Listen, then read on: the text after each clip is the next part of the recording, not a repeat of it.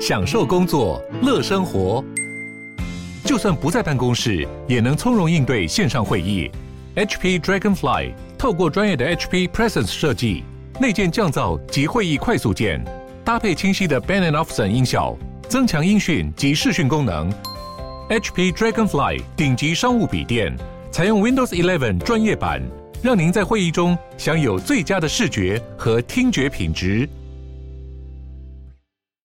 我是赵少康，欢迎你来到赵少康时的现场。我们今天访问的是裴伟社长啊，他现在是《镜周刊》的社长，裴董事长，裴社长，他的书了哈，裴社长厨房手，其实这是第二本嘛，对不对？第二本，第二本，每一本都很大。你花多少时间写书啊？就嗯、呃，我从去年八月出第一本嘛，哈，对，然后今年八月出第二本，就是花了一年的时间，半年多写完。那应该很快啊，很快，因为每每个每个礼拜六就做菜，做菜我就写。哇，还是很快，还 是还是很快的哦。那呃，这书很好看哦，这个非常好看。你其实等于分三部分嘛，对对对不对？第一部分是你以前这个旅游啦，对对，到各处旅游，对。然后后面看了什么菜，在后面写，对，或是当时做了什么菜。那第二部分你当记者，对哦，这记者的时候呢，接触的人。对啊，我我认为这部分最好看，因为很多人，而且主要因为我了，这些人很多我都认识嘛，哈，都认识，而且都有一些交交情啊，或者有一些交交往哈。对。然后第三部分就比较日常，比较日常家家人啊、孩子啊等等哈。那呃，然后你就从一个故事，然后就有一个菜，一个故事一个菜，这写法很新奇耶，好像很少人这样写写食食谱或者写食记，对不对？对对对，你怎么会想到用这种方法呢？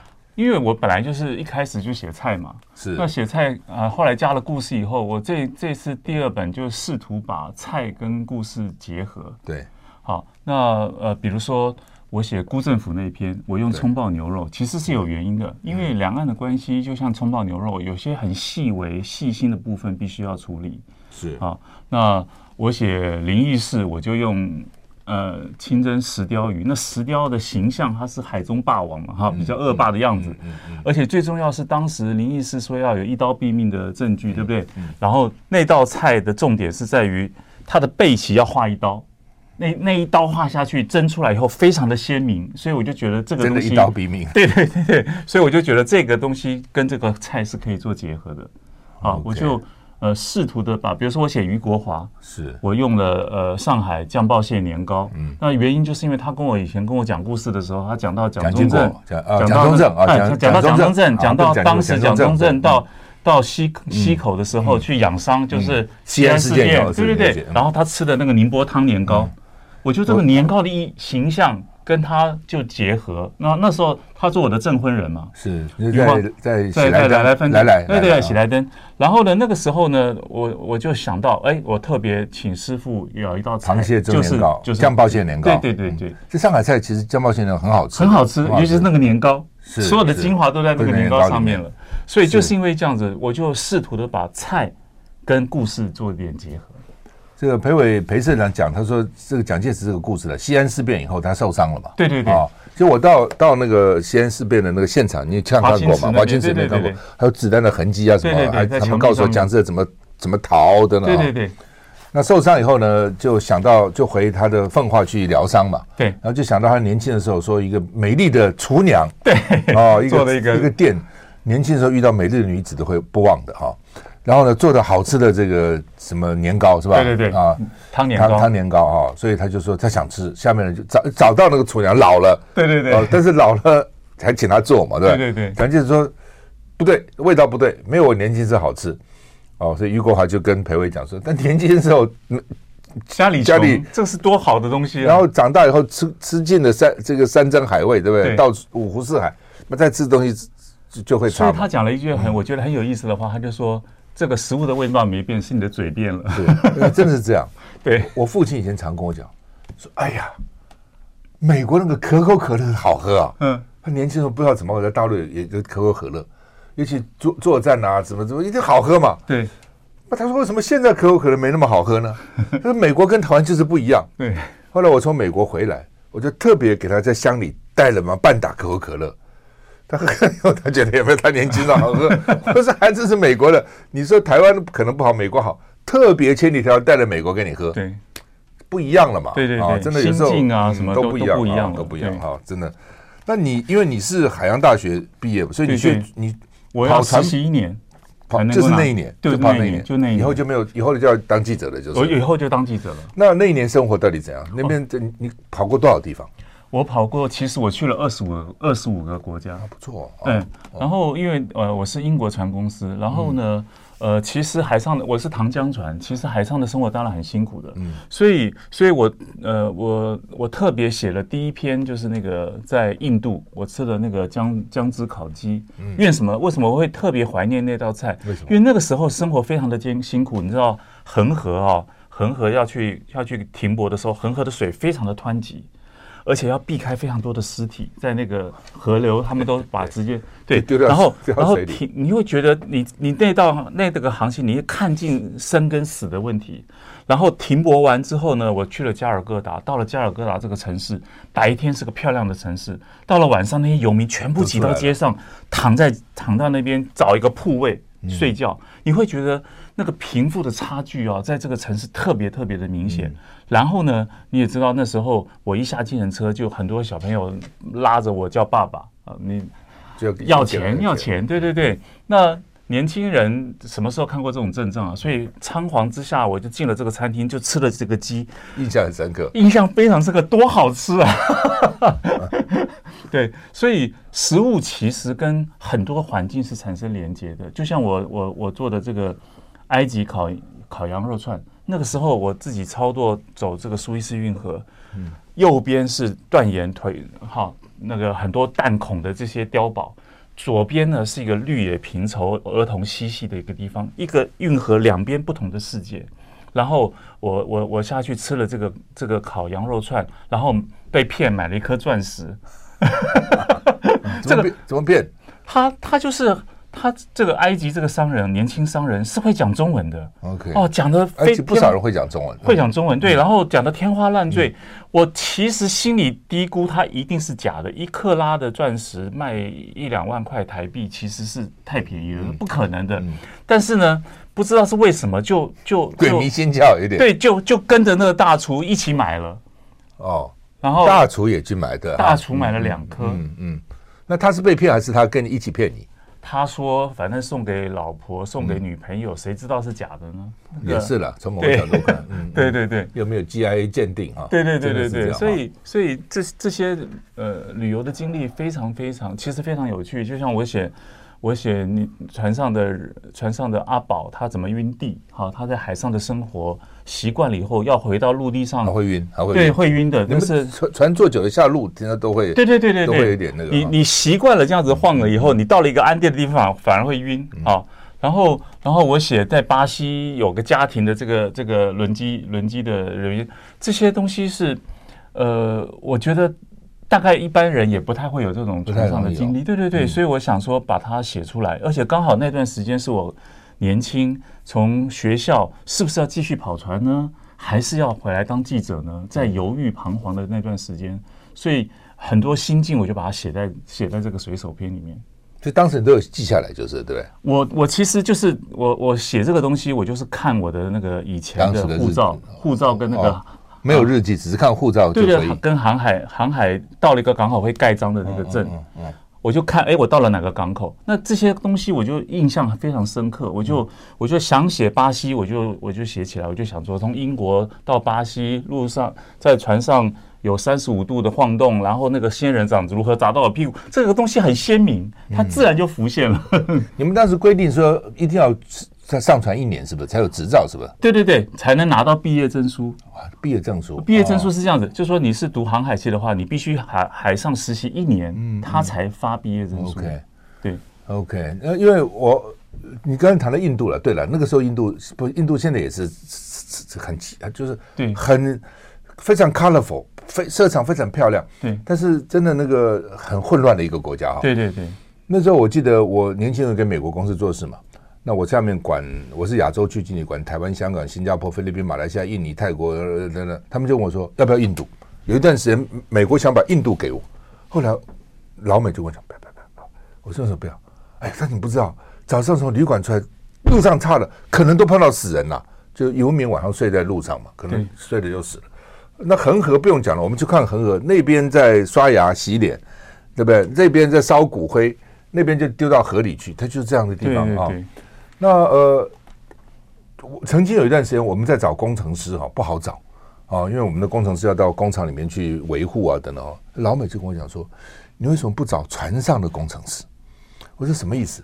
他说：“很多那个轮机工程师哈，轮机工程师在船上坐久了，他不太想在船上做了，他想要一个比较稳定的、对对稳定的生活，而且他在船上吃过苦，所以他是可以刻苦、可以吃苦的。对对对。哦，他所以说你找这种这个所谓 marine engineer 海洋工程师呢最好。后来我们就果然找了几个海洋工程师。对对对，其实在，在在海上其实呃生活非常的清苦。”所以，如果有陆地上的生活，很多人都愿意下来。嗯，不过待遇不是很好吗？待遇很好，待遇是很好。你看现在的这个航运股多好。好，我们现在访问的是裴伟裴社长，我们休息一下再回来。I like 我是赵少康，欢迎你回到赵少康时间的现场。我们现在访问的《镜周刊》的董事长兼社长裴伟裴社长，他的厨房手机这本书哈有多少页？啊，五百五百对，这巨著哎，哦，是不是将近五百页哈？那他花不到一年时间写是很了不起，平常我们写这写很慢。这里面有个提到我的哈，哦，我一直在想说我会这么混蛋吗？没有，会讲这样的话吗？是开玩笑的啦。怎么知道？在一百五十八页哈，因为他这个，因为这这这这篇也是很精彩的，讲的密账啊什么那些事情，然后那时候很精彩哦。那他们怎么这个一一周刊怎么被？盯啊，怎么去到到这个印刷厂啊？去去去没收去没收这个这个印刷好的，他们怎么样转移阵地啊？等等。然后那天呢，因为呃，包括这些这个像 Seven Eleven 这种，他们叫什么？这个这个连锁店都不愿意卖嘛，怕引引麻烦嘛，怕被国安单位找麻烦嘛。对，所以他们到门口去卖啊。然后呢，他们这个就是通路了哈。那结果他们那那那一本还大卖啊，卖的非常好哈。那本卖卖了三十二万册。是，然后呢，所以呢，他说那天我那时候我在飞碟电台飞碟晚餐主持节目，那他这边说啊，他说飞碟电台飞碟晚餐主持人赵少康在当天节目谈第四十三集的一周刊封面故事，还说裴伟看起来老老实实。笨笨的，没想到把政府耍得团团转。我就想说，我会这样讲吗？我可能会讲说老老实，我会加一个笨笨的吗？你真的是这样？我有这样讲？你有这样讲？因为我们其实很熟，所以你很很自然就会讲笨笨的。我的笨笨不是笨，就是说看起来就就是就是比较老老实厚重哈，不是会这样在耍那个。你等于是把那个国安单位搞得这团团转。其实我们没有去耍他，我们是应变，我们是 我们遇到这些变局，我们去处理了。他们一定觉得被你们耍了，对不对？好吧，讲讲两个故事好不好？好。所以你这边也说，我当然没有自作聪明想要耍政府，只是努力让新闻报道被看见，真正被彰显。那是很在新闻这个整个新闻史上也是个很经典的一个过程。对对对对对对，这个这个国安密账其实。我觉得很重要的事情，是因为那个时候李登辉他们很很多跟国外的这种秘密关系，都是靠那个这个密账。对对对，所以有时候什么当案专案啊，什么专案拱案的一一些案子。然后呢，这个其实呃后来这件事情之后呢，阿扁不是就说了吗？我我记得我在脸书上写这篇的时候啊。阿扁就在下面留言说他没有用这个钱，然后后来都还给政府了。也因为这样子，他们就编了国务机要费。嗯，所以后来就有国务机要费案。好，所以我觉得，我觉得很多新闻都是环环相扣的。嗯，所以呢，我后来就写了这个这个这个阿扁的海外洗钱的案。那那也是因为因为国务机要费，红三军占据了这个凯达格兰大道，哎，他们紧张了，所以他们就把。呃，这个黄瑞进的户头转到了这个陈世忠的户头，就就结果被这个国际洗钱中心注意到了。一转就人家会注意到，你不动没有人注意到，你一动就注意到了。所以我觉得很多新闻在那时候，我觉得那时候新闻很精彩。嗯，好，很多很多所谓的动摇国本的新闻都在那时候发生。嗯，那以以国安密账来讲，我们当时一周刊的处境就是我，我我前一天就知道说。呃，我们应该会被搜索，好，那我们就做了一些应变。那谢忠良他他他家也被搜索，我们的印刷厂也被搜索，公司也被搜索啊。然后呢，我那时候就是要我的处理方式就是要让这个新闻被看见，嗯，所以所以我他们检察官一走，我就开记者会，就拿出一个印好的这个东西给大家看，就说你们可能看不到这个东西，这个东西是什么内容？嗯，那其实。呃，一开完记者会，我就跑到秋雨印刷厂，嗯，我就跟他讲，你必须要印，嗯，你被没收多少走都没问题，我我都要我都会付钱给你，但是你不应，你就违反我的合约了。对对对，我们就做这样子的处理，然后呃，整个事情结束以后呢，我跟谢忠良就去吃了这个关东关东煮，嗯，那。那关东原因用天才的关东煮来写这篇的原因，是因为那个时候我们很习惯去天才吃吃日本料理，它的东西很很家常，然后是属于有台湾味道的日本料理。嗯，那我之所以写用关东煮的原因呢，是因为李登辉是一个非常亲日的，是，所以我就用有一点台湾味道的日本日本东西来来讲这道菜。嗯，对，嗯，对，那你讲讲吧，怎么煮？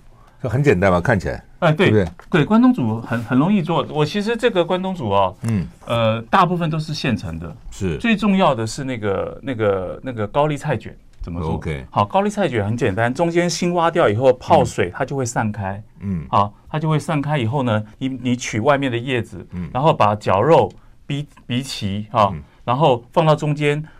最重要是两片叶子，把它卷起来之后，中间塞过去这边。包过来，包过来，然后蒸，蒸熟了以后，到时候放到水里那个里面煮。对对对，嗯，其实看起来不复杂了哈，不复杂，因为大部分这些这些这些关东煮的材料，什么黑轮啊、竹轮都有专卖店嘛。嗯，我们就我们就去买现成的。最重要就是如何煮这个这个高丽菜酒。嗯，这个东西很很家常，很好做。是，对。好吧，回到那个当时国安单位这样查你们的，你会不会紧张？会不会紧张？还是？觉得反正就是我跟你玩，跟你什么你兵来将挡。你说紧张当然是会紧张，因为当时一周刊第一次遇到这种事情嘛哈。但我们如果准备好了，那我觉得这个新闻该出，那我们就来面对它。嗯那我当然知道他会来搜索，所以我们做了一些防防护的措施，确保印刷厂，比如说我他一搜索完，呃，我知道他要来搜索，电话打给我了以后，我们的记者。在高检署那边待命，一知道他们要出发了，就打电话给我，嗯、我就打打电话给我的我的我的印务部，我跟他讲说，哎，请请他把最后那三台大样，就是 A 本的这个大样，有这个李登辉国安密上的这个大样呢，从秋雨改到科勒，嗯，改到科勒印刷厂去，然后呢，因为为什么？因为他搜索秋雨，他只知道秋雨，因为科勒是他的协力厂商，他们不知道有科勒，只知道有秋雨。所以他一定会搜索秋雨，秋雨，但不会搜索科勒。所以把最重要的东西给科勒印，然后科勒印完以后，那个连城拉下铁门去装订。这样子的话，这本书起码 A 本就一定可以上市。嗯嗯，好，那那秋雨是 B 本，当时的 B 本。娱乐啊，娱乐比较娱乐娱乐，对，他是先印娱乐，因为娱乐先结稿，所以我我我做的措施就是。呃，我当时当然你说我会不会紧张，会不会害怕？当然就是要处理这件事情。处理这件事情，我当时的唯一的观点就是说，把这个东西一定要印出来，让大家看得到，用想尽办法让这个东西不要说就就被被封锁了，被那个，所有的所有后面的处置方式都是做这件事情。嗯，对。所以很成功，卖了三十几万本，那是很多哦。现在现在很难，现在很难，现在现在现在那个是纸本的黄金时代。嗯，好，那么呃，因为我在看时间了哈，因为我们这个这个到半点的时候，我们那个时间是限制的。不过因为你们之前都非常成功嘛，哈，从最开始的时候，这个这个一周刊、苹果日报都非常成功。那所以到后来，你这边有很多。这个一电视的时候就没没那么顺利了，对不对？嗯、对，我常常我在看你这本书，我就有很多感想。常常想说，哎，很多时候哈，失败啊，都是因为前面成功造成的。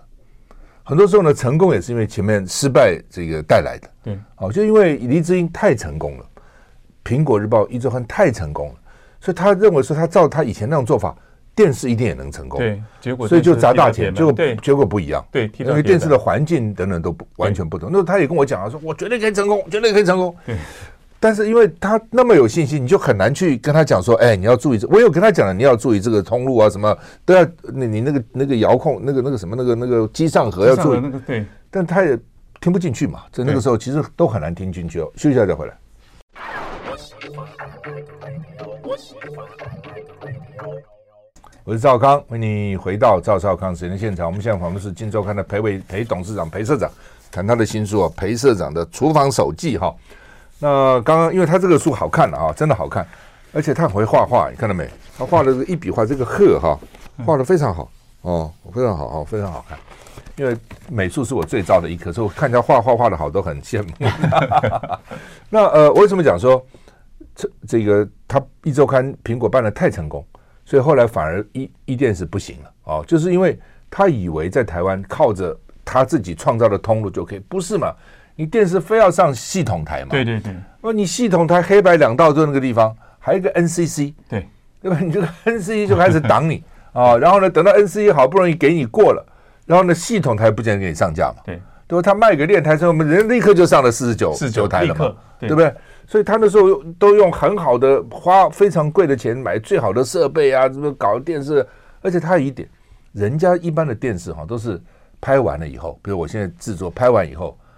拖一段时间再付钱，他先付钱，他就是先就给钱，因为我知道有些朋友做他的店说不还没播，因为还没播，钱就拿到了哦，所以他都很惊讶，所以后来他会跟我讲，他亏了光一个一电视亏了百亿以上哎，亏这么多钱哈，对，所以你看这个，所以他后来就大概就失望了，对不对？对，就对对媒体就觉得对，所以他当时就要卖掉，把把一周刊、苹果日报跟一电视包裹起来要卖掉。对，这个消息一出来，就员工就就士气的涣散了嘛。对对对对，读者也觉得，哎，怎么回事？就就下来了，对不对？哈。对，其实一周刊的销量从那个买卖开始就往下跌了。的确是有影响。对，是有影响的。嗯，对。好吧，那你说詹宏志在台中演讲，嗯，然后呢，放了一张李志英看上口靠的照片，对对对，表示对他的尊敬。完了以后，詹宏志他的大陆很多的网友就退退了，对，就不要。所以大陆敌视他敌视非常厉害，应该是的，对对对、嗯，因为我有感觉，哦，每次他们就就开始只要我，其实我我觉得我只是很公允的讲话，其实我跟李志英很少谈政治的，嗯，其实都是谈吃的，他爱吃嘛，主要谈吃的比较多哈。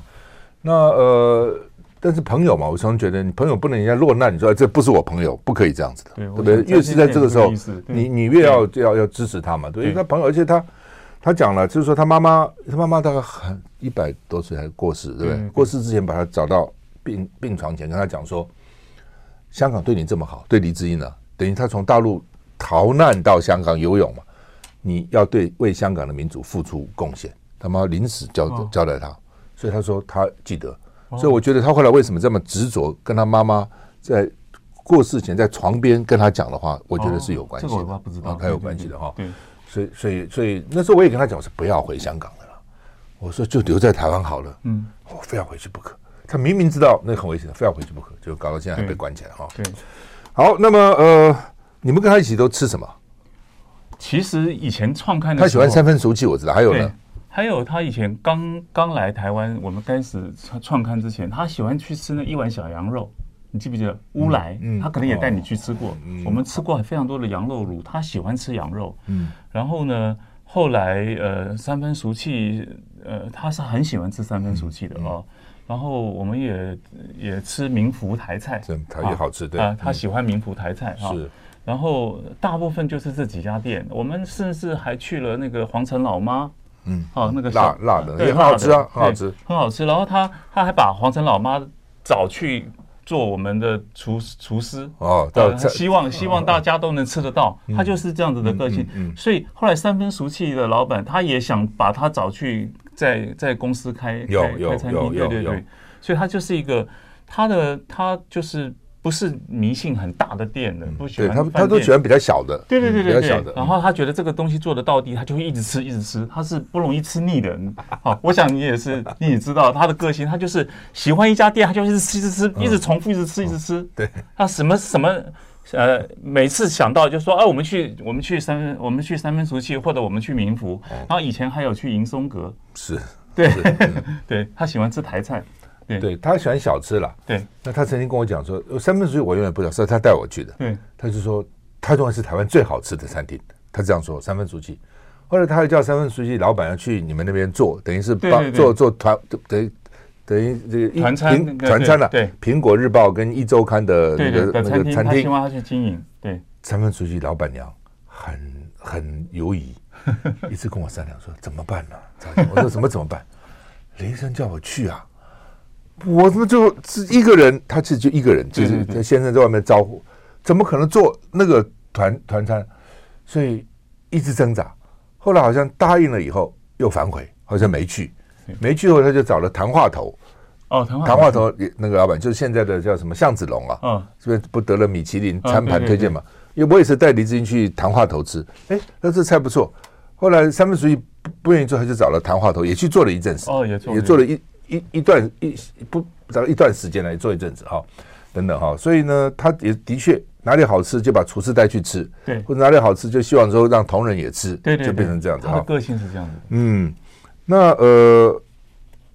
吃的真的也很简单啊！我记得有一次他跟我讲，他到教廷去，到这个这个天主，他信天主教徒嘛，请了很多那种很很重要的主教啊，什么什么教廷的高高高官吃饭，到一个餐厅非常贵，然后非常烂，非常烂，他很生气，他后来就在那个账单上 shame on you，这账单上写你真丢脸，你们做这个菜啊，所以。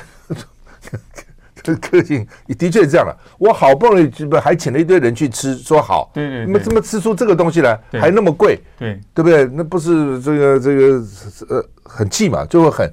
其实我到餐厅吃也是，我不知道你会不会啊。到餐厅如果吃不好，你会不会跟餐厅讲，哎，这个菜不应该这样做，还是不讲？我 通常是吃的好的会跟他讲这个菜怎么做 啊？对对，问他怎么做，对对，吃的不好就算了。我吃不好我会觉得不会再来了。对，但是我总觉得说我应该告诉他。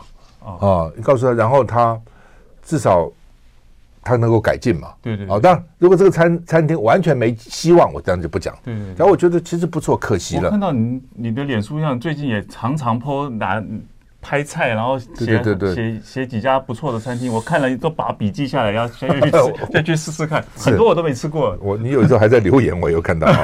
对对对，就是说，呃，因为也为了写了。对哦，因为我知道大家喜欢看嘛，为了写的时候就宁愿去尝试一些新的。其实我的个性其实没有那么喜欢尝新，我喜欢旧的。哦，旧的好吃，我就跟你讲，就一直吃，一直吃，一直吃，我这么不在乎的哈。我就说你怎么可能荷包蛋一煎煎二十个，我就煎二十个放冰箱，每天早上在微波东西，我就吃啊，蘸着酱，我早上还是这样吃啊，很好吃嘛。啊，那所以呢，这个呃，好吃的话重复吃没关系的，不好吃当然，但有阵不行，有阵每次都要。都要都要都要换新的哈。好，那么蛋包饭跟阿扁弊案又有什么关系？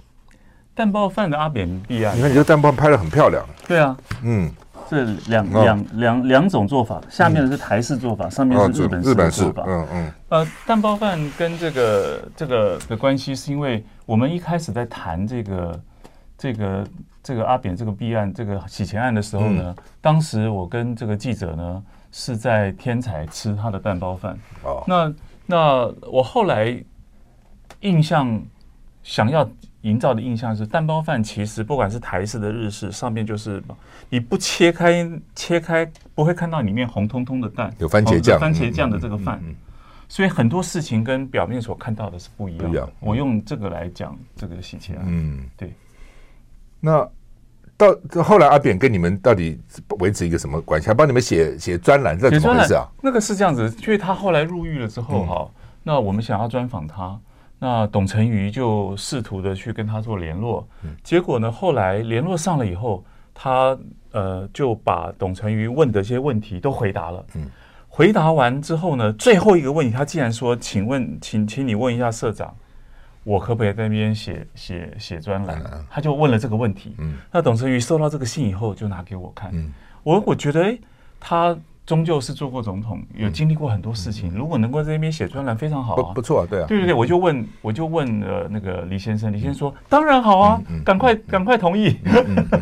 他个性应该会了，对了，对对对对对。然后因此我们就我们就开始做。后来我就发现他其实后来慢慢慢慢他的。他的专栏有些东西，我们还会还会觉得他有点错字。哦，对对对，忘了还是怎么样？对对对对对，我们还会还还去查证一下。我们很少很少会去改专栏作家的东西，但是他很多时间会错字，所以我们我们常常会会去改。所以有一期他没拿到稿费，吴书珍还说：“哎，怎么没有稿费？”对对对，生活有问题了，真的假的啊？我不太清楚他为什么拿这个做文章。我们其实是这样子，我们二十五号一定发稿费，可是那个时间刚好是遇到周末，所以他就延到二十七号才发稿费。我印象很深刻，差两天，才差两天。但是因为刚好就是过了一个周末，然后他就可能那个周末他预计会拿到钱，没有拿到钱，他就跟记者讲。我也很意外，我很意外，他是要靠我们的稿费为生。表示你们稿费不错，这样。我们的稿费其实李先生给的稿费不错了，一向是不错的。错的，对。好，我记得那个张五常的时候，他在香港一周刊写稿嘛。对。啊，然后呢，因为因为他被被人家 说他那个被美国抓到了，嗯，啊，说他这个那个大概什么遗产税税有问题。那美国很厉害，美国在亚洲都布下天罗地网。你这有 PR 的人，有什么 有有那个什么美国公民的人，如果你什么收入高逃税抓的，哦，因为他妈妈好像赵永才的妈妈过世，妈妈很有钱，然后他留给他很多财产，然后呢，有一艘游艇，哦，结果 IRS 在香港人就看到，为什么怎么会有游艇，就开始查他，这一查以后惨了，哦，就冻结啊什么之类的，后来。听说他就说他就靠一周刊的稿费过活，就靠一周刊稿费不不不止无数，不止无数，休息一下再回来。I like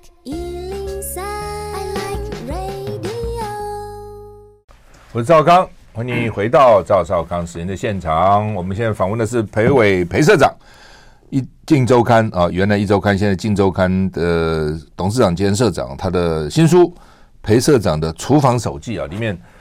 很精彩哈，真的很好看哦。我们 我晚一晚上看了爱不释手，这样看了，特别把政治那一段全部看完哈。前面断断续续看，这政治那段非常精彩。那呃，辜政府到底怎样？辜政府的，我我我对，你为什么跟他？你跟他才唱，你怎么会那么唱唱京戏？但你那年纪也不大，怎么会？怎么可能呢？哦、我我我年纪大了，我我我六十，我六十三岁了。理论上也不，那应该是八九十岁才爱唱京戏啊。没有是这样子，跟你爸爸跟家人。我爸爸，我爸爸爱、啊、爱听戏，所以我小时候常常听戏。所以我我我我写辜振甫这个葱爆牛肉这个时候，我就从小时候的我顾正秋的公演，嗯，锁麟囊写起，嗯，那个时候那个公演是不得了的哈。是。那我爸爸就为了这个。做了葱爆牛肉，然后晚上听戏，然后当然他我们在读书，他不准我听，我就躲在后面听啊，就坐在床上听，用听戏的。然后为什么用我用这个索尼囊来来讲呢？因为后来，呃，辜政府的第二次孤光会谈的时候，对，本来在兰心戏院要安排的戏码就是锁麟囊。哦，对，好，那我我我后来因为呃。长期采访辜辜先生啊，辜振甫先生。然后呢，我们呃，他知道我我会戏，他就开始跟我谈戏。嗯，那我们就谈。那他他就当时刚好是李登辉拜访康奈尔大学之后，两岸的关系急冻，对，好急冻好的时候，因此呢，一次国安会谈之后就。就停下来了，就好像不能重启了。嗯，所以他其实很忧虑，所以他就跟我讲说，他说两岸都在追求一个完美的高音，好，殊不知一个跌宕的低音难求。他其实觉得两岸的东西就是要要呃要很低调，慢慢体会，慢慢这样子了，就要很细心的来处理。嗯，所以呢，那时候他跟我谈了很多很多个事情，那。我就觉得，我就觉得，哎，这个事情可能有有戏了。嗯，所以我我就你说怎么立刻就猜得到了？因为辜先生是个非常谨慎的人。我里面有讲他讲那个分河湾的这一段。嗯，他说那个薛金莲啊，七步，哎，走七步，走到第八步，台下人就倒喝彩，只能走七步。对，只能走七步。所以这边我也看到，就是观众是非常残忍的，很残忍，很残忍。你就一点不对。就立刻就判对，这那以辜先生长期在舞台上，嗯、他是永远在光环下的人，好、嗯、灯光下的人，他其实非常谨慎，他是一个讲话非常非常谨慎的人。他跟我谈两岸的东西，谈的那么多，就表示是有开启的可能性。所以我就回去做了一些延伸的采访，嗯，好，做了一些人发现说，哎，两岸真的可能重启谈判。因此，那个那个礼拜我们就做了。一个《工商时报》就是两岸那个春暖花开，可能重启谈判的这个话题。那我要讲的意思就是说，其实其实呃，这个两岸的问题其实是非常非常微妙的啊。嗯，就像就像就像呃，我那时候在在跟郭先生聊戏的时候，我印象最深刻的就是他讲说，这个这个蛋饺在台上表演完，嗯，好，最难最难的是他水袖一挥。背影往下走的噔噔噔走下台的那几步，要一个漂亮的背影。人生最难的是这个这个部分，我觉得也是他一直在追求的部分。那我我我觉得这个两岸的问题其实是要非常非常的细心，好，要体察，要细心的体察对方的善意。那我觉得以现在来看，现在的两岸跟那时候李登辉访问康乃尔这个情形来讲，呃，可能有过之而无不及。那这个时候是更需要低调的来处理。所以我用了葱爆牛肉这道菜。这道菜其实要怎么做？哎，这道菜其实很有意思的，就是你用你用菲力牛排的中段切成牛柳，好，回来以后呢，你要用手去抓它。嗯，好，腌我们常常腌肉就用筷子拨一拨就好了。这个时候你要你要好好做这道菜的话，要好吃一定要用手，手有温度，嗯肉是冷的。嗯你在抓的过程中，那个温度其实会让它感受到。手的温度都会，手的温度会，而且手有力道。你在抓的过程中，不像筷子拌，它会破坏它的肌理。是，所以呢，它其实是比较容易熟成，而且比较嫩的。然后这个时候，你要你要加蚝油啊，加酱油啊，腌也是用手去抓，然后加太白粉，好，让它让它让它比较容易里面比较容易嫩。然后最后要还要下油，下一点油，抓开以后呢，你。过油的时候，它不容易结成球，它容易散，嗯，散开。这个时候你要热锅，锅子要非常的热，冷油，嗯，冷油下去以后呢，这个油立刻变成温的，对不对？但不要让它热。这时候你腌好的牛肉立刻下去，立刻下去，随便一拨弄，以后它颜色一变就起锅，嗯，这时候是第一步。这时候的牛肉大概三分到五分熟，嗯，你把它起锅之后呢？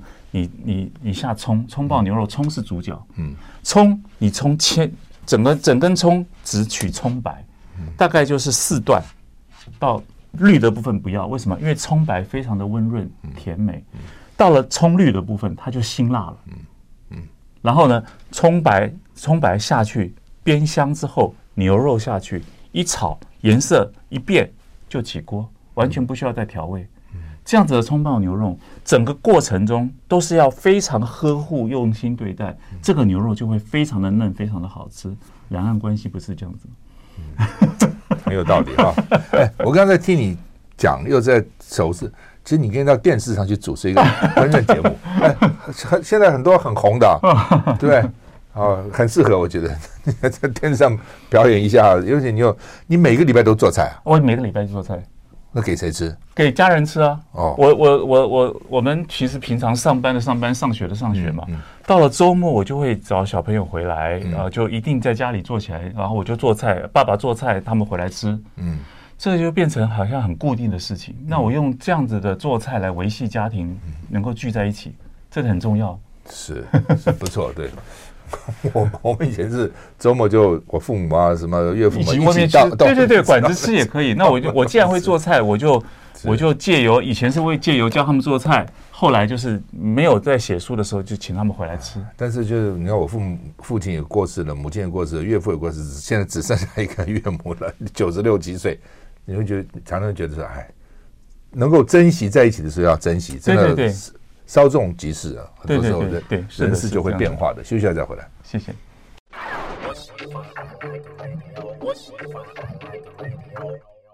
我是赵康，欢迎你回到赵少康时间的现场。我们现在访问的是裴伟啊，裴社长，厨房手记啊，很好看啊，真的很好看。他除了很会做菜啊，这一而且他他的菜做的讲的非常详细的，一步一步啊，到底该怎么做，材料该怎么准备，什么都非常的详细，还有图。哦，其实任何一个任何他都有这个备料要怎么备，步骤要怎么办，然后还有图告诉你这个一步一步一步怎么做哈，我觉得是非常的精彩哦，照片非常好看。那呃，好吧，再回到这个人物了哈，因为我对人物比较有兴趣嘛哈。我第一次我我记得我是呃七十五年底当选立委，那时候很年轻的，才才才三十五六岁。然后呢，呃，七十六年初第一次咨询行政院就是余国华哦，啊，咨询余国华啊。那当时后来我也咨询他两岸政策啊等等之类的哈，后来这个开放了两岸政策啊，我咨询他，他不能回答嘛，他就找人来跟我讲说他没有办法回答这个问题。那后来马树礼是国民党秘书长，也是资深委员来找我，我就说，呃，只有金国先生可以嘛，我就跟树理先生讲，我说你去跟金国先生报告，我说非谈这个问题不可。我那时候台北市最高票啊，对，我说你把我关起来好了，非谈不可。后来金国先生就同意了。马书记跟他讲，经国先生就叹一口气，说：“好吧，民间事情就由你们自己去去做好了。嗯，政府机政府立场还要还要坚守，所以就是公务员还不行啊，嗯，民间可以。从那个时候开始，港澳观光啊就一路走下去，这样啊。所以那时候，余国华是行政院长，对啊。但是两岸政策显然是要蒋经国才能决定的啊。蒋经国那时候住在荣总里面。那余国华呃，但但蒋经国过世了以后，余国华显然就没有支持。俞国华是年轻时候就跟蒋蒋蒋蒋蒋介石在一起嘛。对。当蒋介石过去后，俞国华就等于是，我觉得很多人就想要做行政长这个位置嘛。对对。啊，那后来情况到底怎样？后来我我我所了解的，因为你跟他看的是蛮，你跟你会帮他写写传写书是吧？对，那个时候他希望我我跟王俊来帮他做这个传记，所以我们一个礼拜大概下午有钱纯会陪同，OK，他的秘书长，对，帮他回忆这些事情。所以我那时候听了很多很多的故事，嗯嗯，那其中有关于他他从这个这个行政院长下去的这一段，他其实讲的很有意思。那个时候其实你也知道。就是李焕想想想上来嘛哈，所以呢，呃，包括最最惨的那次，就是在十三权，十三权，他他排名到了三十五名哈，李焕第一嘛，对不对，对然后宋楚瑜第三，然后他排他他作为行政院长，竟然排到三十五名，就等于羞辱他嘛。那后来呢，这个李登辉到底支不支持他？李登辉一开始是支持他的，后来情势转变以后呢，那那个那个。呃，余国华觉得情势不可为了，李登辉还找了王替武先生来跟余国华讲，对对对对对对对。然后当时他也问了蒋彦士，蒋彦士当然就说啊，余国华很有贡献，是个好人啊，其实是要维护他的。那后来这个情势不可为以后呢，那他就透过王替武去跟这个余国华讲，那余国华呢就去总统府递出辞呈，嗯，然后他就看他给我讲的这一段很有意思，他就看着李登辉拉开抽屉，把辞呈放进去，关起来。就表示他就知道没有了，没有没有未留，没有未留，没有说啊，不要不要让他回去。对对对，通常这个官场上就直接退回，说哎，不要再跟我提这件事，他就知道他是支持他的。我记得那时候我吃环保署长，我我请人专喊辞送到行政院，郝柏村专人退回。对，就是这个我再送态度，对，这是态度嘛哈。所以所以他回来以后，他就还是等了几天，等了几天，他发现没有任何动作的时候呢，他就告诉了王替武，让王替武在联合报头版率先发表，就是对，让他独家，让他做这件事情。所以我觉得那个时候的官场其实是你知道比较复杂的，所以我才说这个这个那个就说。很多很多这个权势这个东西啊，是半点不留人的啊，其实就是就是这样子。那我我觉得以俞国华他对台湾尤其是金融财经的稳固，好这个贡献其实是非常大的啊。那这样子的一个人，尤其是经历过不管是从西安事变到政府迁台到整个整个那个。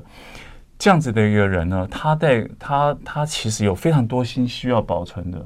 那我觉得那时候过世的时候，他过世的时候，他的两个儿子都在美国科技界嘛，哈，他回来奔丧，然后那个时候刚好政权交替，嗯，刚好政权交替的时候，国民党国民党刚好把政权交出去，然后呢，这个这个陈水扁是台北市长，然后余国华住的官邸是好像是什么什么什么一个一个一个一个。立刻呃台英的宿舍了哈，然后立刻就被要求清清空，嗯，然后他的他的小孩就因为他的秘书后来有跟我们联络嘛，就他的小孩只是把比较重要的个人的东西带走，其他东西就留留在这个地方。后来呢，党呃国民党也没去收这些文件，呃，民进党这个政府就是也也没有去做这件事情，所以呢，接着。接着这个，那当时我刚刚讲错了，陈水扁当时已经是总统，已经是政权交替了嘛，哈，所以呢，就任凭的这些东西被送到送到垃圾场丢了，垃圾场就这样丢了。然后，然后那个时候，那个秘书跟我们联络，我我记得现在的监察委员王美玉那时候是中国时报记者，记者，我们两个因为都都跟余国华长期的采访，我们都很痛心，接到他秘书的电话说他们挡都挡不住，就只好看着这些历史文件就被丢到了垃圾场。蛮可惜的，很可惜。我觉得，我觉得很多事情不应该这样对待。从某个角度，政治上无情的，很情很无情的是这样。不过你这边也提到说，于于国豪叫你问你说，李国鼎走路有没有慢呢？对，真的，他们就一慢，老人走路一慢就是有没有拖？他说这个路，他脚步可不可以抬起来？他有没有拖？他们彼此的关心。后来余国华过世没多久，李国鼎先生也过世，他们两个常常关常常关怀贡献的人。对对对。好，裴社长的厨房手记。哦，很好看啊，不管是故事也好，做菜也好，都很好看啊。谢谢，谢谢，谢谢，谢谢，谢谢，谢谢。